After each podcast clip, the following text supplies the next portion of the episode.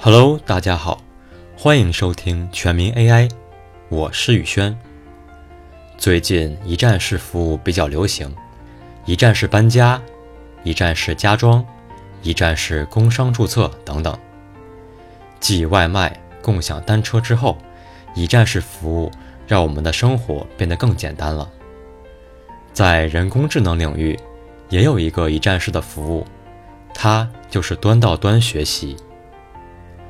端到端学习，指的是一个神经网络，输入的是原始数据，输出的是最后结果，一切中间步骤都在这个神经网络里面解决掉的方法。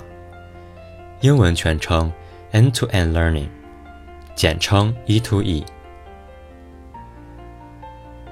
举个例子，自动驾驶的逻辑非常复杂，但是。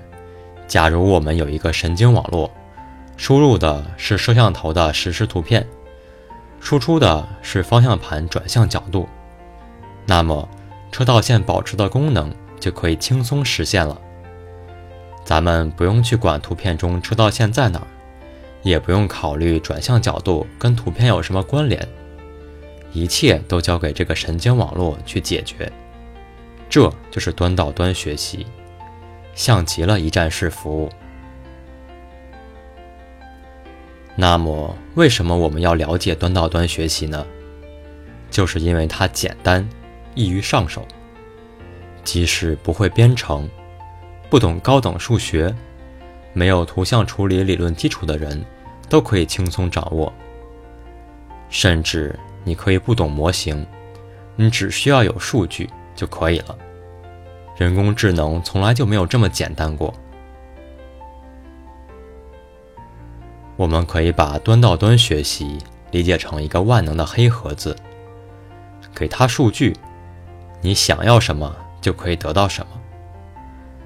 咱们还拿自动驾驶举例子，听说黑盒子需要数据，那么咱们就把行车记录仪拍到的数据给它。听说黑盒子是万能的。那么我就要车道线。经过训练，它就可以提取车道线。如果我要行人，经过训练，它就可以把行人框起来。如果我想要车看到红灯就停下来，经过训练，它就可以在出现红灯后输出停车信号。具体黑盒子是怎么把图片变成想要的结果，咱们看不见。也不用想，就像生活中见过的老司机，开车非常娴熟，不加思考，看到人就会避让，看到红灯就会停。而传统学习方法，就像新司机，前面遇到个人，新司机就会把中间过程全部输出出来。啊，前面是不是有个人？啊，我是不是要撞到他了？啊，我是不是要踩刹车？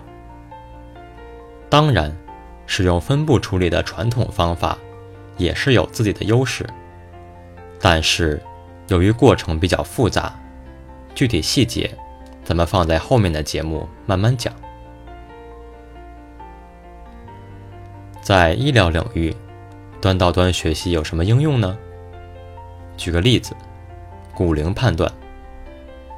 神经网络可以依据孩子手部的 X 光照片推断出骨龄，从而告诉医生孩子的生长发育是否正常。传统医学判断骨龄需要依靠传统的方法，比如计算骨化中心数目和图谱对比，或者使用中华零五标准。不管是数量、图谱还是标准，这些。都是人类在医学发展中总结的规律，但是人类的思考结果或多或少都会存在偏差，不如就把总结规律的过程都交给神经网络，使用端到端学习，输入的是 X 光照片，输出的是骨龄，训练完毕后就可以大规模在医院应用了，简单又方便。做过骨龄预测的朋友会知道，医生可以通过骨龄判断孩子成年后的身高。那么通过 X 光照片直接得到身高，是不是也可以呢？有兴趣的朋友可以之后自己试一下，预测结果可能会比医生给的结果更准确哟。端到端学习这么简单，那么是不是说成本可以降下来呢？很可惜，并不是。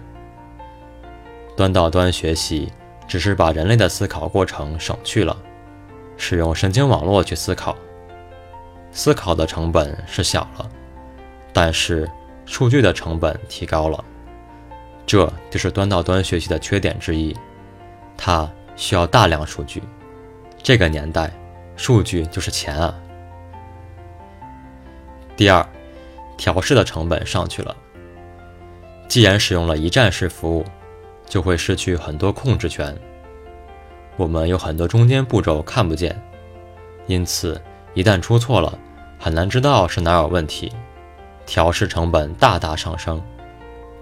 业界把端到端学习比作是炼丹，把原材料都扔进炼丹炉里，出来的是灵丹妙药，还是一坨泥巴？有时候就只能靠运气了。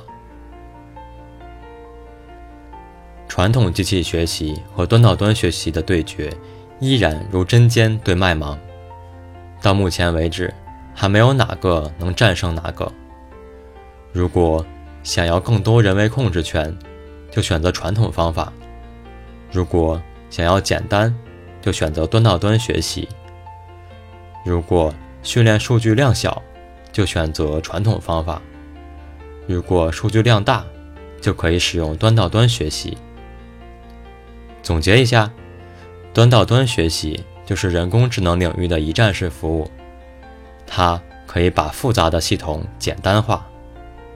如果大家对端到端学习有什么问题，或者对节目有什么建议，可以在下方留言，也可以关注我们的公众号“宇轩全民 AI”，宇是宇宙的宇，轩是萧亚轩的轩，咱们下期再见。